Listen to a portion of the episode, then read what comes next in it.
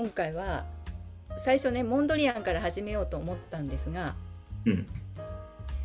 まあ、そこに至るまでの今までの動画を見てくださる人はあモンドリアンやるんだなってなんとなくそうそうだろうなと思うんだと思うんですが、まあ、うん。唐突にモンドリアンなぜやるかっていうところから始めたいんですけれども唐突にやるわけではないというか、これまでの流れがあってこのモンドリアンに来ますっていう話をちょっと最初にしたいと思います。はい。えーそれで全く全然違う唐突なこの作品から来るんですがこの作品、前みたいですね。全くモンドリアンと関係ないじゃない、うん。うん、だからいいなと思って持ってくるんだけど、うんうん。うん、で杉野さんがこの作品見た時に覚えてます、これ。覚えてるよ。なんか裸の女だったっけ？荒たい美人ね。はい裸体美人。うん。それで私ねあのオンライン鑑賞会っていう近代美術館が開催している、あのうん。Zoom を使ったオンラインの鑑賞会1時間ぐらいなんですが 1, 時あの1ヶ月に1回参加してるんですね最近。うん。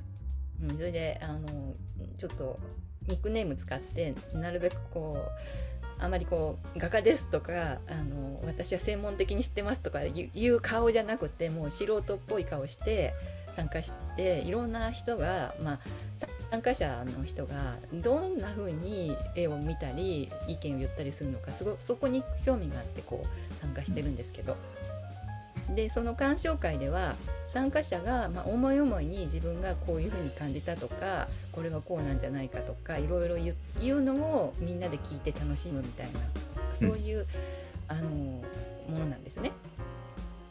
で普通だとあの専門的なスタッフがこの絵についてこう解説するっていうそういうものをイメージするじゃないですか。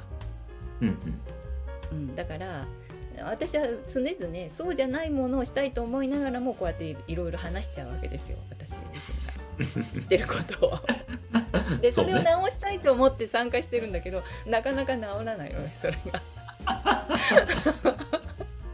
うんなるほど。だけどその時々に例えば杉野さんがこれなんかゴッホのね描き方に似てるとか言ってたのとこととかあの雲の場面があれは月が隠れてるからこれは夜の場面だとか言ったこととかもうみんな覚えててうんうんうん。そういうの聞くのすっごい私は好きなのよなんか。うん。うんそうなの。自分は喋りたいんだけどでも人が言ったことってすっごい結構面白いなと思って記憶にあって。でやっぱり今回オンラインの鑑賞会やったらこの作品が出たんですよ。えー、あ出たのね。そう。でねあの参加するって応募する時はどの作品見るとかっていうふうに選べないの。うんうんうんうん、でなんかねいろんなグループに分かれるから個人で決まってるらしくてあのどのスタッフにとかどの作品とか自分で選べないんだけどたまたま今月はこれが当たっていやーこれもう見てるからよく知ってるよとか思うんだけどだけどもしかしたらじ私が知らない世界があるかもしれないなと思って結構楽しみだったのよ。知らないこと結構あったのうんうん悔しいことに。でそのだから作品見た時って私は分かってるっていうつもりじゃって絶対でやっぱり恥ずかしいなと思うのよ。いまだに知らないことたくさんあるんだなと思うしこの見る人も杉戸さんはこの夜だとかさうん。なんかね脇毛のこととかもね結構話が弾んで面白かったと思うんだけどうん。なんかね脇毛の話なんか一切出なかったのそのうん今回参加して。うんでであの一応ボランティアスタッフの方がこの作品を最後に、まあ、簡単にこういうこの作品はこうなんですよって言った話もすっごい良かったしうんそれから全然違う人がこれゴーギャンっぽいですねって言ったのもあなるほどなと思ったのよ。うんうんうんどこだと思う？ゴーギャンっぽいなというのは。うん。僕はゴーギャンはあんまり知らないけど顔とかかな。違うの？あ人ー確かに人の部分ゴーギャンに。ん。人の部分じゃないね人のところじゃない？うん人の部分。うんうん。そうそう。ああそう言われてみると。で私はさ全然ゴーギャンのことは頭になかったからゴッホまではああそうか杉野さん言ってたからそうだなと思って他の人もやっぱりゴッゴッホの話出たのね。うん。でもゴーギャンの話をする人がいてあそうかそういう目もあそういう見方もあるかと思ったのよ。うん、それでね分析した結果としてはさうん。どうもみんなの話をこう総合すると確かにこのゴッホのねこの部分。うんうん。それとさゴッホにこういう作品あったのよ「オリーブの木」っていう。それ見たことあるよ。確か見せてもらわなかったっけ前。そうそうそう。ゴッホの時に紹介したのに、私はこれとこれが結びつかなかったんだけどそう言われてみるとこれこの雲すごいなんか近いものあるなって気がついたのよ。ああ雲の方ね。はいはいはい。雲の方。うんうんでこの描き方も確かにねうん、うねうねしてて。そしてゴーギャンね確かにこの腰巻きみたいなこの赤いさ布巻いてる女性でいたなと思って探したら出てきてこれも紹介したのよ前に。うんうん、であこれとこれなんか共通点あるんだなと思ったのよ。うんそして次にそうそのスタッフの人がこの作品は実はちょっとこう不自然な体型あの姿勢なんですって言うのよ。うんこれ実際の風景でしょうかねとかって言ってどうもその人は実際の風景じゃないからそういう聞き方をしたんだと思うのね。うんでねそう言われてみるとさここプッツンと切れててこの頭のところから緑のさ部分と、うんこの背景の空というかい向こうの方に小さい山が見えて、うん。っていう風景さどっかで知ってるなと思った。らあそういえばセザンヌのこのこの作品ちょっとこう感じが似てるかなと思ったの。うんうんうん。なんかさこれをさなんかコラージュだよね。なんかいろんなとこからこうさ要素をこうんうんう集めてきてでも西洋では絶対かこんな書き方したことないさ人間の書き方？うん。この縦にこうさ寝寝そべってる人が縦になってるってあんまりないのよね。ああそうなのね。うん。ないの。一つだけねキリストのね像でね昔ねそういうのあるの見たことあるんだけど、うんちょっと思い出せないのよ、その作品がななんていう作品だったか、うん。この足の裏が見えてるさあのキリストの足の裏が見えてるような構図の作品見たことがあってうん。結構古い作品なのよそれ。うん。うん、それでまあそうではあるにしてもいやこれなんかいろいろ総合的にこの万哲五郎がこう書いたんだなって思ったら最後にそのスタッフの人が「いや実はこの作品は卒業制作で出品した作品です」って言ったの。ようーん。あの芸大の卒業制作展でうん展示されたんだってこの1912年に。そうかと思ってそれでところがあんまりにもこの作品が奇抜で、まあ、当時ゴッホとかさゴーギャンなんていうのはまださ多くの日本人には知られてないしアカデミズムのさこのバリバリの芸大の先生たちにとっては、まあ、こんなこの前衛的な表現を生意気なみたいなところがあったみたい。うんうんうん、そこでねこのまあよ夜哲五郎としてはもうさそういうアカデミズムに対抗したような表現としてこう前衛で自分は前衛で行くぞっていうさ宣言でもあったらしいのよ。ああなるほどね。ゴッホっぽいじゃない。ごそうなのよ。そうなのよ。だからゴッホはパンクだっていうさねタイトルにぴったりでやっぱりこう精神性までこうさ影響を受けちゃってるわけ、ゴッホ。もう自分はゴッホなんだぐらい。でね。セザンヌもこうん。いや本当だ。一緒だよねって思って。一緒一緒一緒。そしてこのセザンヌも知ってるしゴーギャンも知ってるんだぞっていう感じの作品なわけよこれ。うんそうかとか思ってでさらにもっとすごいのはもう本当はヨロズはそこの芸大出れば先生になれるし教員免許状も出るんだったんだけども受け取らなかったっていう事実が残っててうん。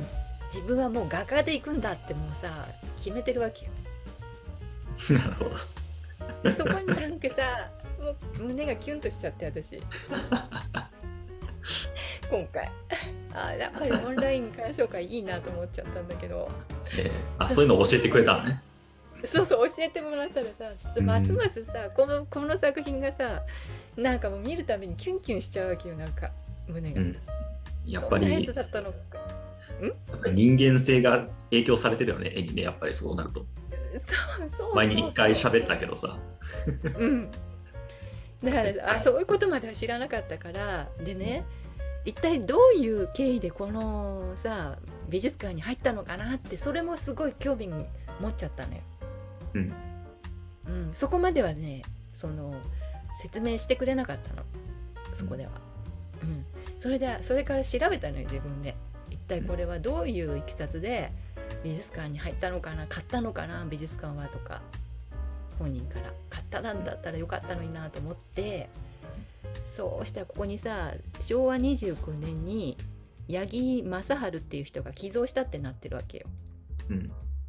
たださもうこの人誰この人と思ってまた検索したのよ。うん。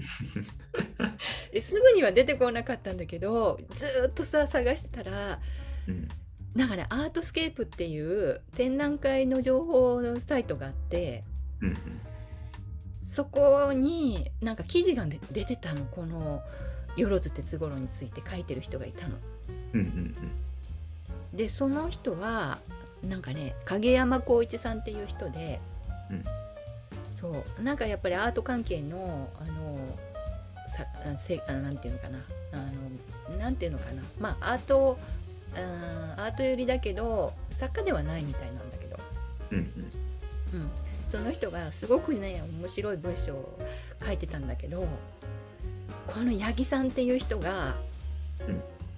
この与六哲五郎が亡くなって1927年ね42歳ぐらいでねこれね。うん。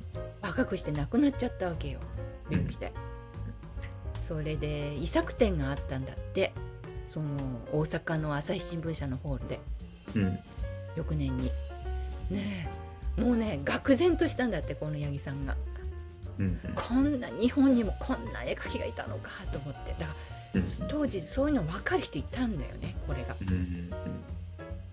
すごいねそしてね大阪によろずの美術館を建てようって思っちゃうわけ すごいでしょうん。そんなそんな人の気持ちをさこうなんていうのかそういう気持ちにさせるっていうことがすごいと思っちゃって私うん。うんそれでこのヨロスの作品を積極的にし買って収集したらしいのよこの人が。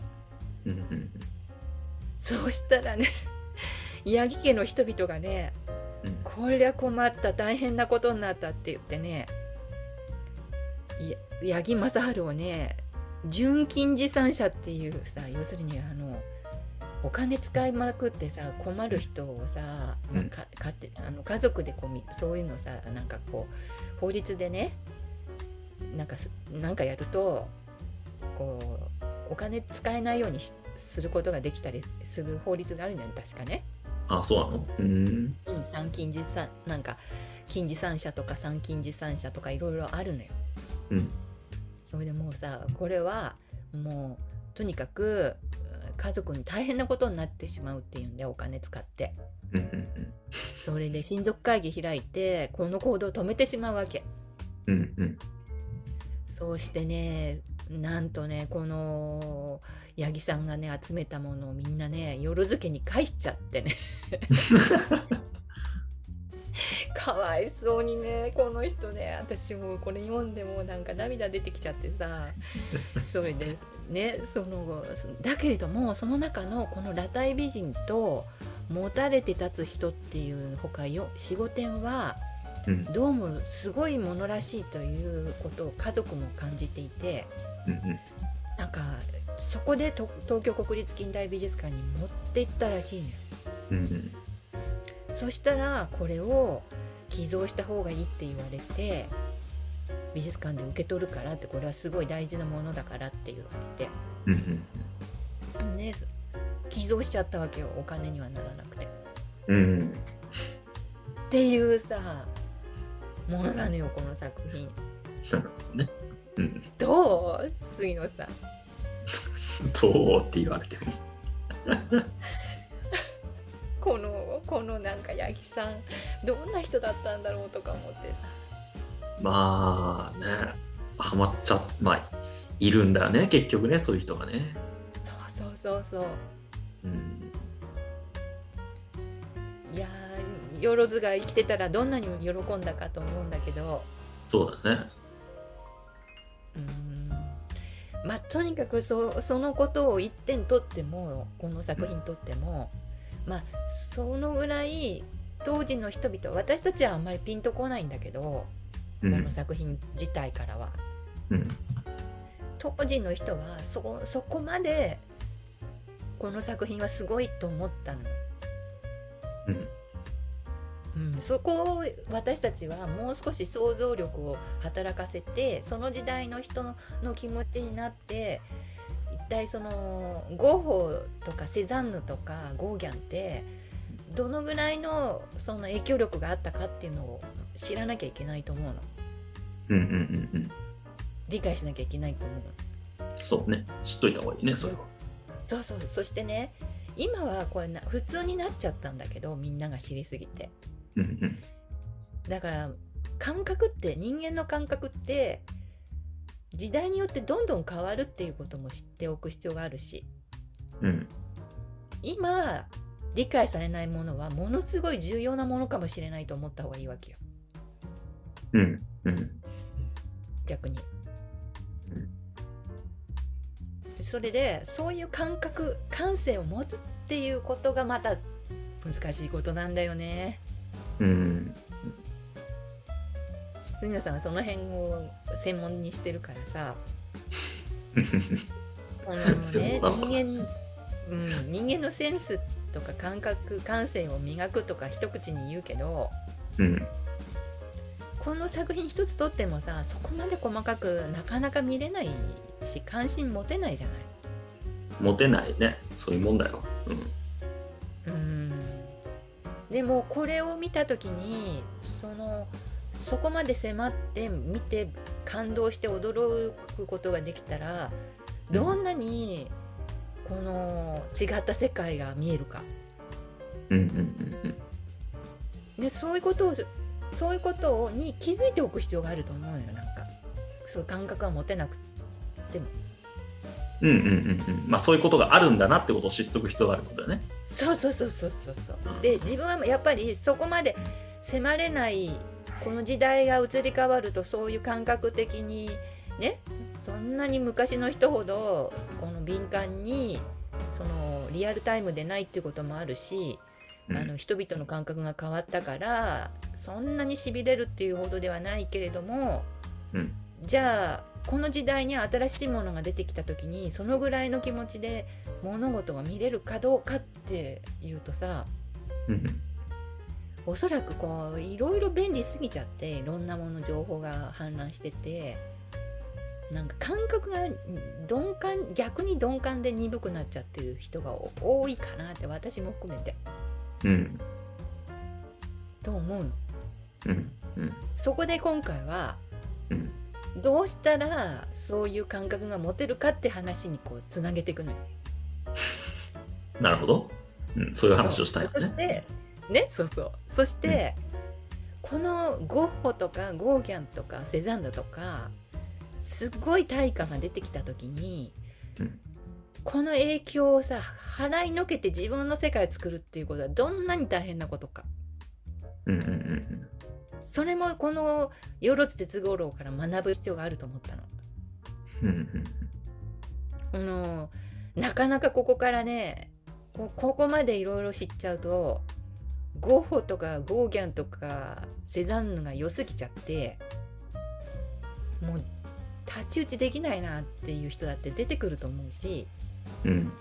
ヨロズもね本当に本当のところからして本当に自分らしい表現ができたのかどうか。うん。っていうことなのよ。うんうんうん。でねこの私ゴッホの何が好きかっていうとうん。やっぱりいろいろ作品見てくるとさ確かにみんながいいとさしているそのひまわりとかも綺麗だなってだんだんわかるんだけどうん。私が一番こうさ興味がある部分ってゴッホのねすっごいしつこさ。しつこさ？しつこさ。お好き。このしつこさ。おなんていうのかな。どういうとこに感じるのそれそれね神経質とかじゃなくてねめっちゃくちゃね、没入してねもう細かいところまでねなんかこうこう自分のどどれもこれもにさ自分のこう気持ちをさこう入れ込もうと思ってこうあんまりさらっとしてないのよなんかこの画面が。うん。うん。なるほど。でザンヌって結構ささらっとしてるとこあるのよね。お全体見ててさなんかこう客観的でさり理知的なのよ。うんうん。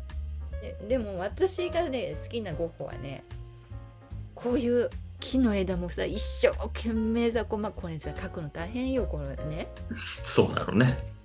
細かいこんな枝のさこういう草のはねこの下の草だってさ一本一本描こうと思ってるぐらいの気持ちこの羊飼いがいるじゃないうんうん。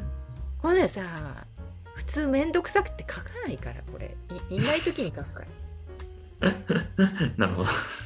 うん、こうね面倒くさいのはなるべくなくして簡単なものだけをこうさピックアップしてこう書こうかなって普通は考えちゃうんだけどうんうん。細かくこう枝とかもさもっと書けないかなと思いながら書いてるぐらいなのこれ。うんうん鉛筆だしね。この線が大好きなのやっぱり。線私は線が好きだから、うんうんこういうのもあるわけよ。もうねこれね見た時にねあ本当に長野にさリンゴの木があるからうんうんうんゴッホみたいに描いた描けたらいいなと思ったりするけどゴッホもう描いちゃってるからな。私が描くもうさ余地がないんだよなと思っちゃうわけ。まあね2番煎じになっちゃうからねなっちゃうからここれ見るとさ描きたくなるのよ。私もこうさこう枝のこうねあの細かくさこういろんな曲線が出ててさこう入り組んでて複雑でこう面白いなと思うわけこれね。しかしさ同じように思った人他にいるんだよなと思うの。またさらに。私と共感できる人が一人いると思ってさうん。その人の名前がうんモンドリアンですよ。なるほど。ここに来るわけですよ。今回もねモンドリアンを紹介しようと思って。うんうん。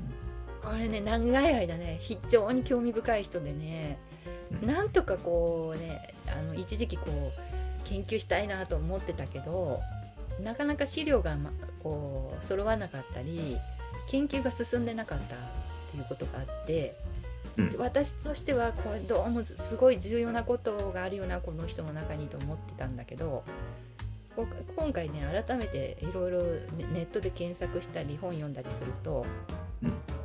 だいぶね解明されてきてることがあってあやっぱりそうだったんだと思ってねすごくね調べててたの面白かったの。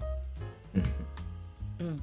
うん、でそれを紹介しようと思ってこれはあの1921年にモンドリアンが初めてこういう構成の作品を作って世に出してそれでもまだ全然評価されなかった時の作品です。うん。だうん。いぶ最初の方のやつ。うん、そう。い一番最初にこれ出てきたものみたみたいよこの作品が。なるほど。どうも。うん。でももう本当に完成されてるよねもうすでにこのモンドリアンっていう世界がそうだね。うん。一体全体このモンドリアンがどういうふうにここにたどり着いたかっていうその点にものすごいさやっぱり興味があるしうん。どうもその私がもう20年以上前に調べた時にこの人知学とか神知学っていうシュタイナーのうん。考え方、なんかこうシュタイナーとなんか交流があったんじゃないかとかそういう神秘主義っていうものにモンドリアンがハマってた時があるっていう記事をもうちょこっとき見た時があってうん。何それと思ったんだけどそれに該当する資料がその当時なかったのよ。うん。全く。うん。一言こうひ一文章の出てただけだったのそれは。なんか展覧会のカタログに。うんそうしたら今回いろいろ出てきたわけよこうずるずるずるずると。ね、ウィキペディアでもそういうことが書いてあった。うんうん、で、あのーそれは後で紹介しますけれど。うんで今回調べれば調べるほどこのか、えー私はやっぱりモンドリアンっていうのはカンチンスキーの方から影響を受けたわけではないなっていう予感はあったわけ。うんでもちろん抽象絵画っていうとカンジンスキーとモンドリアンっていうのが最初に出てくるわうん。けでモンドリアンっていうのは冷たい抽象。カンジンスキーは熱い抽象っていうふうに学ぶわけね美術では。うん、でどういうふうにどうしてこう違いがこういうふうに分かれて出てきたのかなっていうその出てくるいきさつを知りたかったわけ。うん。うん、でこのウィキペディア見ると初期には風景や樹木などを描いていたがやがて完全な抽象へと移行する。でさっきのあさっきじゃないなあの有名なリンゴの木の連作を見ると、えー樹樹木の形態が単純化され完全な抽象へと向かう過程が読み取れるっていう説明が出てくるわけ。うんこれを読んだとまあこれはたうんなんとなくそうだろうなっていうのは知ってたわけ私としては。うん。かあのモンドリアンらしくない初期のその木の作品ってあってうん。これってなんかどっかで見たことあるなって思って思い起こすのがこれなわけよゴッホの。うん。この作品群このドローイング、これどうしてかと思うとあそういえば同居要するにこのオランダ人同士だったっていうことに気がついたわけ。はいはいうん、モンドリアンはオランダ出身でもう生まれた時からもうすでに、まあえ物心ついた時にはもうすでにゴッホはいるわけよ。うんで1900年にあ19あ1890年にゴッホが亡くなってもうそのその同時にもうねゴッホってすっごくね有名になるのよ。展覧会が行われて、うんものすごいスピードでそして世界中をその情報がね駆け巡るの。うんどうしてかというとね当時ね報道のそのシシステムっていうか報道っていうものがジャーナリズムがもう世界中確立されていてそれはまあえーなまあちょっとこういうのもなんなんだけど戦争っていうものがねジャーナリズムを発展させたわけようん。あるいは産業革命によって記者とかあの、まあ、戦争によって飛行機も開発されたしこうあっという間にこの世界の情報が瞬時に手に入る時代になっちゃったわけ。それによってこの一人のアーティストの展覧会っていうものがもう雑誌にもあるいは誰か直接見た人がもう船便であるいは飛行機でその情報を手紙で送るっていうこともできちゃったわけ、うん、だからフランスに留学した日本人の画家からとかさその画家たちが雑誌を送ってくれたとか手紙であどうもゴッホっていうのがいるらしいとかそういうことがもうさ万哲五郎なんか結構お金持ちだったからあの花巻の方の。うん。だからそういうね情報がもうすぐに入っ手に入っちゃったわけ。でもちろんこのモンドリアンももうゴッホっていうのはものすごいオランダのこう希望の星みたいな感じで。うん。ゴッホのようになりたいっていう気持ちもどっかにあったと思う。うん。みんなに認められたいっていう。うん。まあそういうことで制作するんだけどなかなかね自分の世界を作るっていう逆に逆にそういう対価っていうかさこう成功した人がバンと出ると次に続く人って大変なのよ。そこをうん。乗り越えていかなきゃいけないからうん。うん。覆したりその自分の存在を意義をこう主張しなきゃならないわけよね。うん。うん、そこで最初の頃はこういう作品なわけよ。これもうさすぐわかるじゃないこれ。この作品と。まあ似てるね確かね。やばいねこれいいなって思う気持ちはねモンドリアンと私も同じなんだなと思うんだけど。に。同じなんだなやっぱりなと思うとねほっとするというかなんていうかねうん。モンドリアンがね他人とは思えないんだけど。うん。これからどうやってさモンドリアンらしい世界をさ作り上げていったかなってずーっと追っていくからねこれからね。うんうん次ねこれはせん1905年だよ。だからゴッホが亡くなって15年。うん。でまだあのニューヨークとかに行ってないわけですよ。モンドリアンは、うん。こうなるわけよ。なんかこの色とか色使いとかね。激しさとかね、うん。なんかほらこの辺なんかこのゴッホの夜空のさ星の作品あったじゃない。うん。うん。だからそういうものを彷彿するようなさなんかできないかな。ゴッホもいいいいよね。ゴッホいいよねいいよね。どうやったらそこから抜け出せるだろうかっていうさ この苦悩がさ聞こえてくるよねこの作品から。聞こえない？聞こ聞こえてこない？モンドリアンの声。まあねそういう経緯を知るとねまあそう見えてくる、うん見えてくるよねこれね。うん。なんかどうやったら自分らしい作品できるかしらとか思ってさゴッホみたいだけどゴッホのゴッホよりもすごいのどうやったらできるだろうかっていう声が聞こえてくるのよなんか。うん。うん。切なくなるなんか。これ1908年ね。だからさっきのよりもさ3年ぐらい経ってるわけよ。うんうんうんまあこれほらバルビゾン派の色っていうかね、まあ、黄色いさゴッホの色もあるし、うんなんこう3年経ってもまだ抜けられないわけよ。で次ね。これ。これもまた元に戻ってみたんだよねきっとね。うん。なんかもうちょっとオーソドックスなところでまとめてみようかしらみたいな。ゴッホやめようゴッホやめようって思ってる気持ちがそうだね。ちょっと普通になろうとしてるよね。なろうとしてる。普通の絵になろうとしてるよね。そうそう。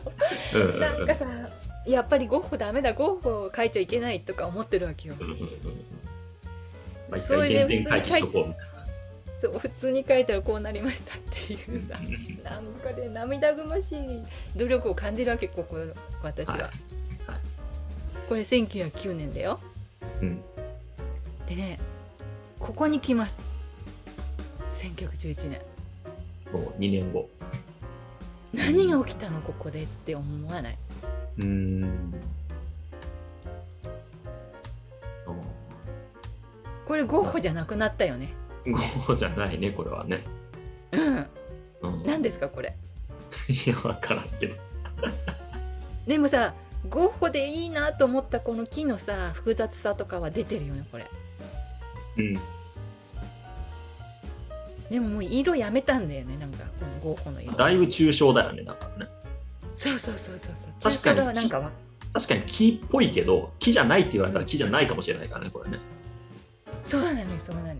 もうさ、シンプルにもうさ木のさもう一番大事な複雑な木のさ枝のさ、うん。表現の一番この面白くってでもこれ以上シンプルにしたらつまらなくなるだろうっていうせめぎ合いみたいなの。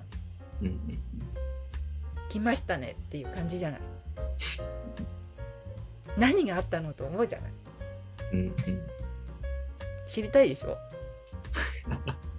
まあねすごい変化だもんね。もう一回手前の見てさっきのこれとこれとさ、ねこれこれからこれになるでしょ、うん、そう なかなかの変化だよね。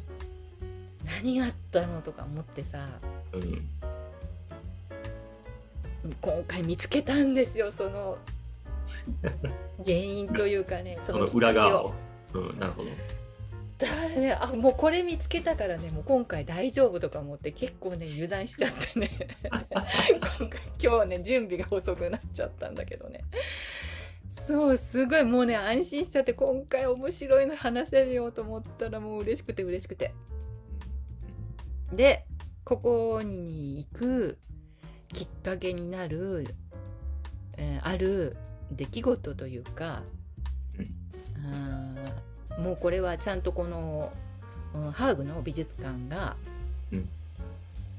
あのえー紹介している展覧会がありまして、えーまあそのきっかけをみんなに紹介しようと。あー、まあ、オランダの美術館ですよね。やっぱりオランダの作家のこの、うん世にこうしょうまあ世にみんなからこう認知される、うん、有名な作家として、えーどういうきっかけでそういうことが起きたかっていうのをみんなに紹介しようみたいな意気込みのある展覧会があってうん、そこで紹介されたのがうん。こういう内容だった。モンドリアンは1908年から1915年にかけてゼーラント州っていうねオランダのね海辺、まあ、海のある地域なんですけどうん。北の北方の。そのゼーラント州のドンブルクっていう海を見に行ってたと。うん、でそこにはいろんな画家たちとそして新知学を信奉していた人々と出会って交流していたっていう事実が見えてきたわけなんですよ。うん、でこのその中にヤン・ドロープとかドーロップとか、うんヤコバ・ファン・ヘムスケルクとかね、まあ、ちょっとオランダ語だからうん、読み慣れない名前が出てくるんですがフェルディナンド・ハート・ニブリックとかうんの画家がいて、うん。まあ、この人たちと一緒になんかこう絵を描いて持ち寄ってこう見せ合ったり影響し合ったりしてたらしいの。うん、でね海はこんなねほんと綺麗な海なんですよ。今もね観光客がたくさん行くような海なんですって、うん、でその人たちはどんな作品を描いていたかというとこういう作品なんですよ。うん、これは印象派のようで、まあうん、セゼッション派とか言ってこう光をのこううんなんていうのかな分裂主義とかって言うんですけどこう、光が分散して分散主義とかも言うんだけど分散化していくこの七色に分散化された色をこう使う表現っていうのはねウィーンとか、まあ、オーストリアですよね。オーストリアとか、えーそれから、まあ、フランスとかそういう、うん、地域に中心にこうちょっと、うん印象派の派生みたいな感じで、うん。うんそういう 表現主義を持っている人たちがいたんですよね。うん。その中の人たちなんですよ。どどちらかというとこの人たちは。うん、だからちょっと印象派のこうあまあ派生した感じで、まあ、よよく見るとやっぱりあ天描っぽいかなとかあ、明るい色調だし印象派っぽいかなと思うんですが、うん。この人たちはオランダ人なんですよ。うん、うん、うん、でこのおフェルディナンドさんとかうんヤコバさんとかヤン・トゥーロップさんとかってうん、いう人どんな人なのかなってもあんまりこうオランダのね印象派風の作品なんだけどあんまり紹介されないし、うん、まあ、こういう作品なんだろうなと思ってその中のこのヤコバさんっていう人がうん、まあこのこの3人とはねどうもね本当にこう交流して会ってなんかこう楽しんでた様子みたいなのはきあの記録に残ってて、うん。このヤコバさんっていう人がどうも人知学の、お学者だったニブリックっていう人から影響を受けてこの新知学にねこう夢中になってたみたいなのね。うん。でその夢中になったこの新知学にはどうも結構女性がこの入会するっていうのかな。あの、うん、興味を持ってるっていう傾向が多かったのと画家たちがなんかチャンスを求めてなんか新知学に入会するとチャンスがもらえるっていう何かねそういう情報もあったらしいの。うん。今で言うさほら創価学会の芸能人が多いとかそういうのともちょっと似てるかなと思ったんだけどなるほどね。わかんないけど。裏側はどうなってるのか知らないけど。まあそうなんだよそれそれでこの新知学をこの創始者の中に一人にあのブラバッキーっていう女性がいるんですがその女性ちょっと後で紹介しますけどもその人がアートが好きでこの芸術療法みたいなものを取り入れていたみたいなそういう記録があるわけ。でそこに画家がこう集まるっていうのがあったみたい。そういう情報をモンドリアンはこのヤコバからもらっていたんだろうなっていうのと、まあ、それからこのヤン・トゥーロップっていう人の娘さんはもうこの現地でモンドリアンが来た時にそのビーチでなんかもう仏のポーズをとってたんです。だから座禅してたっていうことだとうん。思うんですが、ちょっと待ってね。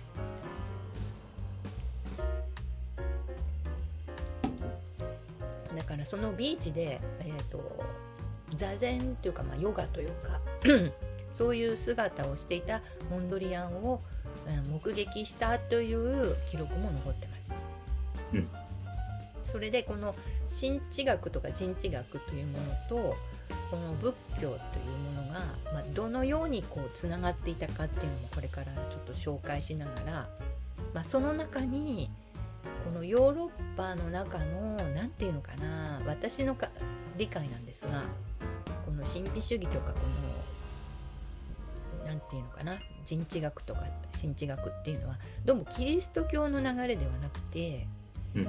イギリスをもうう元にしたイギリスからこう派生したこうアジアまあそうねアジアのお仏教的なもののそのこう流入によって生まれてきた宗教みたいなところがあるなというふうに私は感じてる。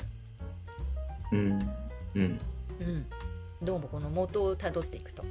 うんそれと、まあ、この画家とかだけでなくてこのね新知学協会の友人であるコルネリス・スプールっていう人もなんかドンブルクにこう来ていて、えーうん。もうそういうこの新知学とこの抽象的な表現っていうものがこのうんドンブルクによのこのお環境の中からこうモンドリアンがだんだんこう育成していったということを想像させるというか。うん。そういうことをね示唆するような展覧会が行われていたようです。うん。オランダで。最近、うん、どうん。微妙なのでなんかはっきりさこの信者で、えーそこでこう修行して作品を制作しているうちに抽象画ができたっていうわけではないんだけど、うんうん。まあ影響は受けたらしいぐらいな感じね、そうそうそう微妙なんだけどはっきりしてないから。うん、はっきりしてまない、前からもう私がこうモンドリアンをと新知学をどういうふうに、えー、と解釈したらいいのかずっと考えていたけど少しその辺が明確になってきたっていう情報を得ることができた今回。うん前はねそこまで詳しいね話は出てこなかったの。うんでもねだいぶねその新知学とそのモンドリアンとかそのアート療法とかそういうものを研究してる人が増えてきたので少しその辺のいきさつが分かってそう言われてみると1908年からそのね15年にかけてモンドリアンがこのゼーラント州に行ってそのゼーラント州の中にあるドンブルクの海を見て作品が残っているのでそこを見れば確かにそうなんだろうなっていうのが分かるのでそこをこれから見るんですが。うん。これ。うん。なるこれほど。1909年。ここれ海。海ですよ。ドンブルクの海。なるほど。浜辺、うんさっき、さっきの写真とかね。うんうんうんそうそうそうそう。確かになんかあっただろうなって思わ思わない？うーん。うん。次こういうのもあるんですよ。めっちゃ影響受けてる。影響を受けてる周りのさこれ、これさっきの印象派の、印象派のなんかそう、その人と似てるじゃん、めちゃくちゃ。そうそうそう。このヤンさんっていうの？うん。なんかさね？そうそうそう、その辺と似てる。ヤンさんのさ作品とかにうんもろ影響受けちゃっもろ影響受けて る。それは影響受けるよね、一緒にいたらね。てあれさにもうね人間っていうさ柔らかいっていうかさそういうとこ弱いとかさいいなと思うものはすぐこう入ってきちゃうから、体の中にそういう問題。いや、それが分かりやすくて面白いなと。面白いでしょ？だからさそういうなんていうかどうやって自分らしさを出していくかっていう苦悩っていうものをモンドリアンを通してさ私たちは観察できるっていうところがすごいすごいことなのよ。そうね、ありがたいよ。自自分じゃ自分のことなかなかね認められないじゃない？うん。うん。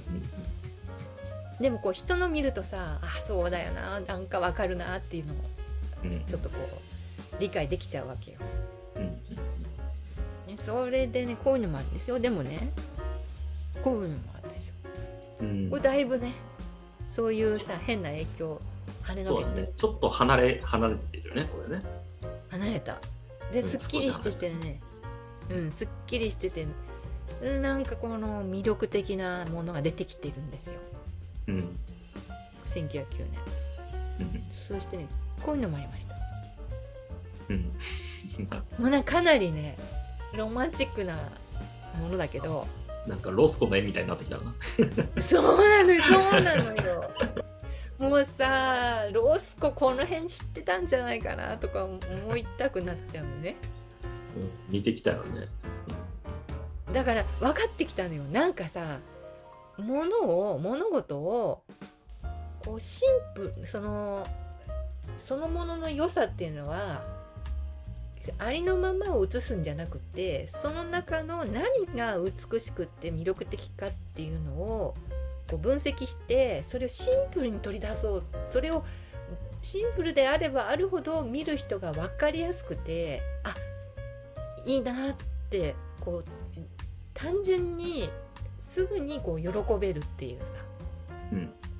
そういう効果があるっていうのに気がついたんじゃないかなと思う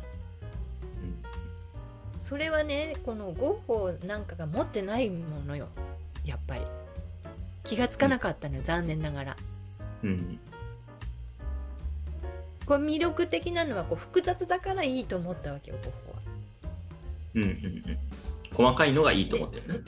細かくてその一つ一つを丁寧にさ見てう写し出してもこう書き写したいなっていうものがまだあもうものすごくあるわけよそういう気持ちが。これの何がすごいかっていうことよりも一生懸命書けばいいんだっていうことが伝わるわけよ。ね？でも明らかにここにモンドリアンがたどり着いた時にはそれとは違う感覚を発見してるわけよ。うん。それは物事はもっとこうシンプルなものでも十分にその良さを伝えることができるっていう気持ちよ。うんうんこれねうん。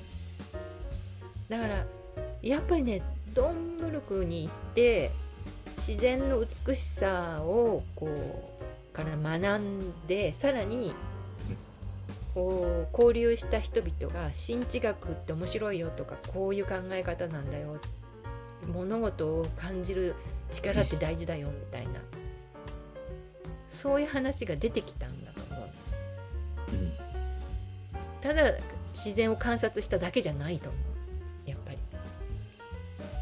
その何を大事その何を見つめるかそのその素晴らしい自然の中から何を自分は選んで感感知するかそこを要するに自分の感覚に戻っなんていうのかな。自分自身を見る見つめるっていうこと。自然も見るけど自分自身の感覚をうんよく観察するっていうことができているなという、うん。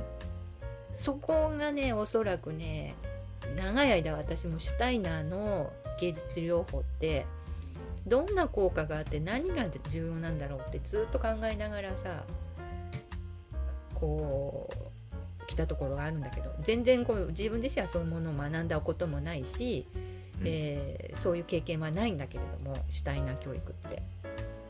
なんか重要なことがありそうだなと思って今回気がついたことはなんかその辺の要するに自分の外の世界の凄さよりもむしろ自分の感覚内なる感覚をどのように研ぎ澄ませたらいいかっていうところにこの